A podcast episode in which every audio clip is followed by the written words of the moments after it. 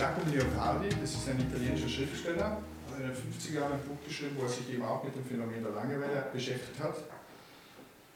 Und er hat sie definiert als, sie ist das Verlangen nach Glückseligkeit in reinster Form. Das Drängen danach, wir können sie auch nicht erreichen. Insofern ist es das Verlangen in reinster Form, weil sie eben davon abhängig ist und weil wir sie sozusagen nicht, nicht verwirklichen können. Philips, ein Psychoanalytiker, spricht davon, dass sie sei ein absurde, eine absurde Begierde nach einem Begehren. Das klingt jetzt ein bisschen verwirrend. Was er damit meint, ist ja zum Beispiel das Gähnen in der Langeweile. Das Gähnen ist ja ein, ein ganz, ganz, äh, nenne ich was so, ein, ein, eine basale Tätigkeit, eine orale, so den Mund zu öffnen und zu gähnen. Um was? Um etwas oral, um etwas aufzunehmen, sozusagen um ein Objekt, um ein Ziel zu haben, das man besitzen kann.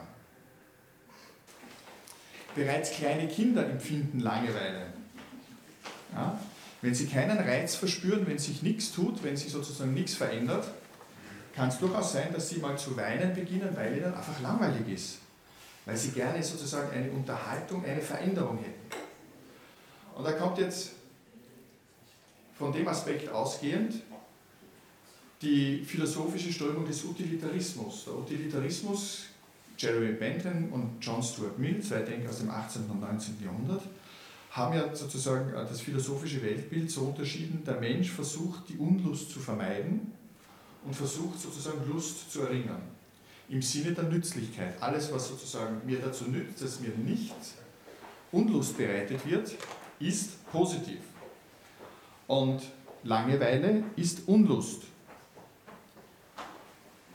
Und daraus hat sich dann entwickelt, dass es gut ist, wenn wir bestrebt sind, diese Langeweile durch Tätigkeit, durch Kreativität, durch das wir neue Wünsche und Ideen haben, dass diese Langeweile damit beseitigt wird. Das heißt, wir wollen die Unlust vermeiden und wir wollen sozusagen auf dem Pfad der Lust uns begeben.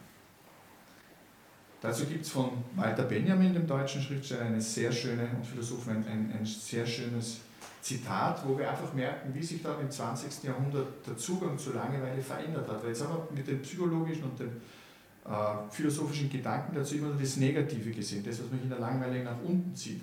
Walter Benjamin spricht davon, die Langeweile ist der Traumvogel, der das Ei der Erkenntnis ausbrütet. Ein Rascheln zwischen den Blättern verscheucht ihn.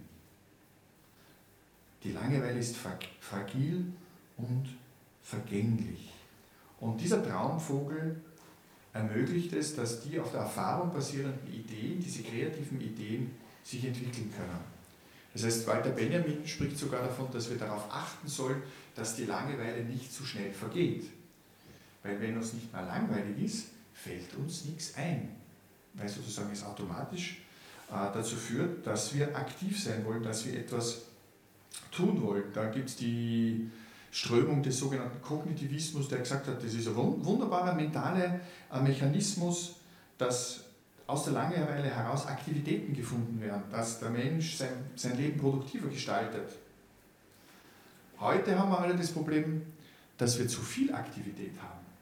Heute ist die Frage, wann und wo wir diese Lehre wiederfinden, wo uns diese Zeit gegeben wird, dass wir Langeweile empfinden dürfen. Natürlich, es gibt die Wissenschaften, es gibt die Kunst, wo überall äh, aufgrund der Sublimierung von Langeweile etwas Neues geschaffen wird, wo geforscht wird, wo sozusagen der Versuch der Überwindung der Langeweile dazu dient, dass wir kreativ sind.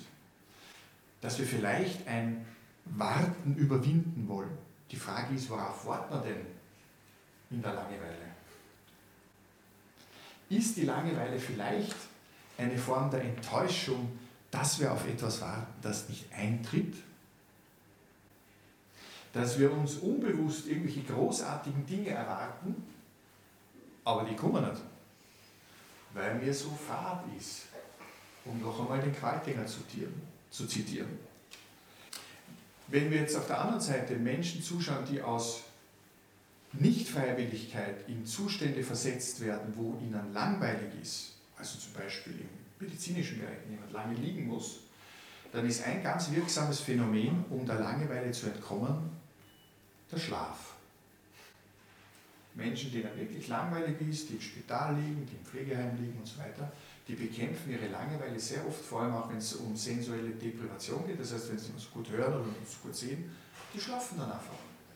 Weil im Schlaf das Träumen, die Imagination, die Langeweile vertreibt.